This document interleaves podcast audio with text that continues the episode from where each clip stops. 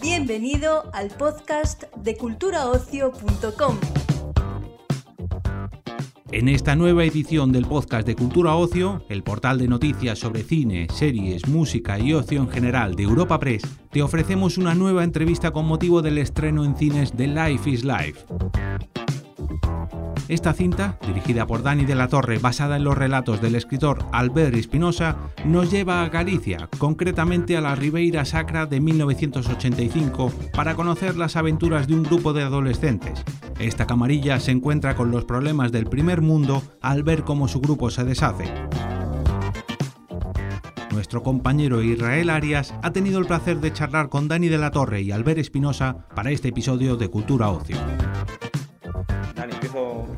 si te parece bien. Eh, la película es algo totalmente diferente al tipo de cine y de series que tú sueles hacer, ¿no? Eh, que son más thriller eh, y creo que hay motivaciones bastante personales tras este cambio de registro. No sé si me las podías contar un poco. Bueno, sí es diferente al cine que yo hago y yo creo que es diferente al cine que se hace a nivel general, ¿no? Es decir, yo creo que, bueno, a mí el guion me llega por Mercedes Gamero y lo leo, me gusta mucho, pero en ese momento, pues como yo hago otras cosas, pues no, me lo, no, lo, veo claro, ¿no? Entonces, em, ya lo he dicho que antes y tal, que mi madre se cae, enferma en esa época de cáncer y se muere dos meses después. Y durante esa etapa con ella en el hospital y en casa, pues hablamos mucho de, de lo que iba a hacer, de lo que me gustaría hacer y, y mi madre me dijo que hiciera, que hiciera Life is Life. Me dijo, haz esa película, déjate de tiros y de, y de, persecuciones por un, por un día y, y, hazla porque te va a venir muy bien. Y me vino muy bien. he conectado con, con, mi yo de adolescente. Eh, he podido hacer una película de las que ya no se hacen, ¿no? película de valores, película de amistad, película de, de, pandillas, de aventuras. Y, hombre, evidentemente alguna persecución hay. Entonces, si no, la cabra tira al monte. ¿no? Eh, Alberto, estás más que acostumbrado a ver cómo tus historias saltan del, papel a la pantalla.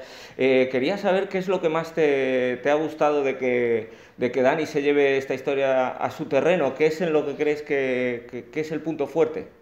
Bueno, yo creo que cuando, cuando hablamos, yo creo que él, me habló mucho de, Galicia, de sus recuerdos, y yo creo que fue un acierto total, ¿no? Creo que uno de los personajes es la Ribera Sacra, creo que se crea algo increíble, es un personaje más, yo creo que es una película de elementos, no hay ese fuego de San Juan, esa agua de las piscinas eternas y esa tierra, ese contacto con la tierra increíble. Y creo que es una, una película que contacta mucho con, con, tu propia naturaleza, ¿no? Entonces yo creo que el, el lugar idóneo era, era allí, ¿no? Sin saberlo, eh, se produjo algo increíble. Cuando vi la película vi que había un elemento nuevo, había una energía nueva que yo creo que dio sentido a toda la, película, ¿no? Y creo que al final eh, es de esas cosas que da un salto, ¿no? A mí me pasó también con Planta Cuarta, que Antonio Mercero cogió el guion y me dijo, yo tengo que hacer dos cambios para hacer lo mío porque si no la película no funcionará, ¿no? Y, y, funcionó muy bien, porque realmente al final creo que es un trabajo colectivo el, el cine y tienes que conectar con con la historia, ¿no? Y yo creo que Dani ha conectado súper bien con la historia y creo que las mezclas de mis vivencias y las mezclas de su vivencia, su mundo y mi mundo, han, se han unido increíblemente bien, ¿no? Que creo que es la, la, base por la que la película crece tanto en el espectador y le crea esa alma, ¿no? súper fuerte. Al final sí que hay tiros porque hay balines y hay persecuciones, es decir, hay parte de su mundo, pero yo creo que eh, hay algo estupendo que para mí tiene que ver con crear unos personajes que tienen un bagaje emocional que conecte con el espectador, ¿no? Y creo que eso es algo que hacía tiempo que no, que no puedes ver en el cine, ¿no? Que si, si llevan un bagaje emocional lo han de soltar enseguida o, transformarlo en, en, algo inmediatamente, ¿no? Y aquí no, lo transportan hasta el final y creo que es la base de la película. Eh, la película está ambientada en, en, esa España de los 80, ¿no? En vuestros, vuestros años de, de, de esa primera adolescencia, de esa primera niñez. Quería que hiciéramos un ejercicio ahora para, para que me dijerais eh, en qué me ha mejorado esta España respecto a aquella España de los 80 y en qué hemos empeorado también, qué hemos perdido respecto, respecto a aquellos años. Uf, qué pregunta más, más compleja. Yo al menos, yo en mi parte la tengo clara. Lo que hemos empeorado es la, yo creo que las redes sociales y la comunicación hace que no puedas tener la oportunidad de descubrir a las personas muy lentamente, como era en los años 80, ¿no? Yo, los 36 que había en mi colegio, yo tenía, me preguntaba con otro amigo, digo, ¿qué hacían cuando salían del colegio? Es que no tengo ni idea, no sabía si iban ni, ni a discotecas, si tenían una segunda residencia, eh, cuáles eran sus hobbies. Era lo que descubrías o, o, lo que te dejaban descubrir el día a día en la clase o en la residencia eh, donde ibas de verano. Y creo que esa parte de descubrir a las personas es algo extraordinario, ¿no? Ahora, por ejemplo, vas en el AVE, ves una persona, eh, quizá por su cara o por su nombre averiguas, haces así, ves toda su historia, quizá no hace falta ni hablar con la persona porque te haces tu imagen, ¿no? Y creo que antes era, era, descubrirlo, ¿no? Y creo que al final en esta historia, y por eso creo que conecta tanto con la gente joven, se quedan alucinados que eh, se descubren ese día, se entregan y, y, se crea algo increíble que era... Mmm, una libertad total. Yo cuando vi la película pensé, hostia, cuánta libertad teníamos antes y cuántos menos miedos teníamos antes.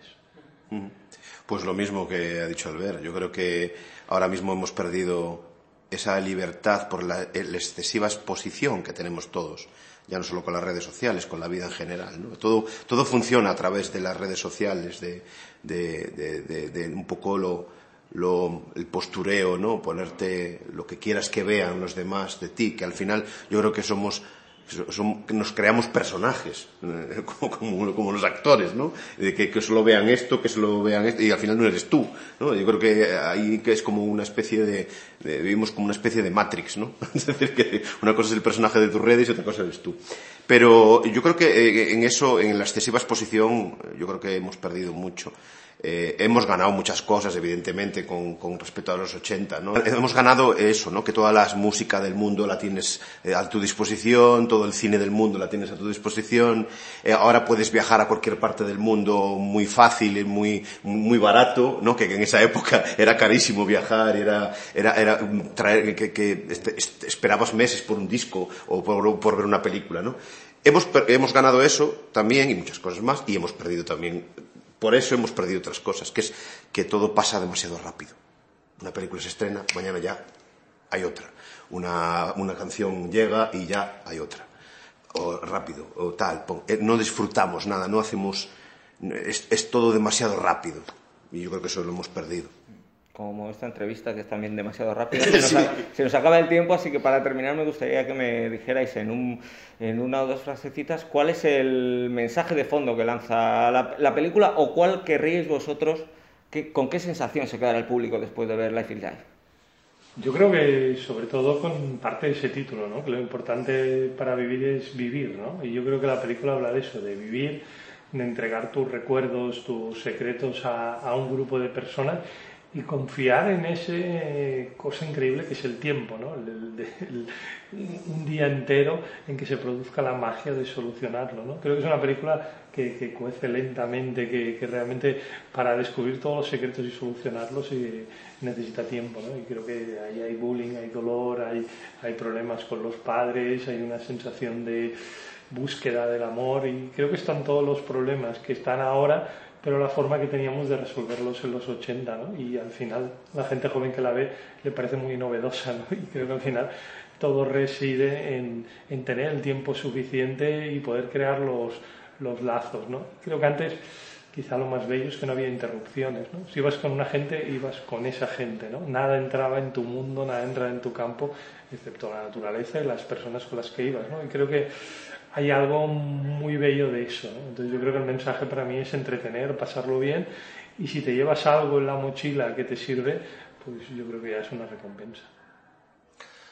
Pues eh, yo creo que es una película que, que va a conectar con el corazón de los espectadores y yo creo que porque al final lo importante, eh, lo, lo que sale en la película es lo importante en la vida, que es las personas la naturaleza, el vivir, el reírse, el disfrutar, el divertirse, eh, mm, el quererse, el...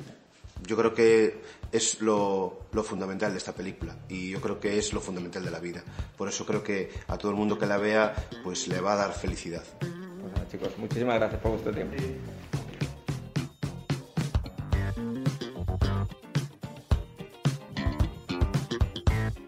Despedimos esta entrega del podcast culturaocio.com invitándote a descubrir el resto de episodios de este podcast, así como todo el catálogo de programas de nuestra red a través de Europa Press barra podcast.